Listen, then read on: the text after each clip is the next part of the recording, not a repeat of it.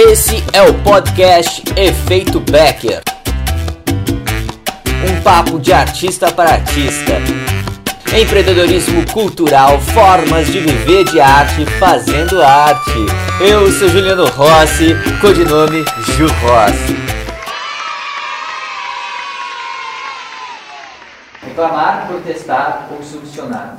Quando você está diante de qualquer situação dessa, aí você vai fazer a pergunta: você vai reclamar? Tu vai protestar ou tu vai pensar em soluções? Vai costurar.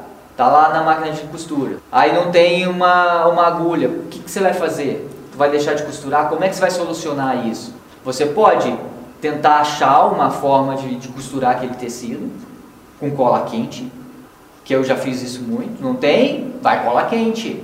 Que é isso, uh, os artistas do, do, carnaval fazem muito bem, eles são muito criativos, porque eles fazem isso todo ano. Carnaval comunidade é isso, você vai se reinventando.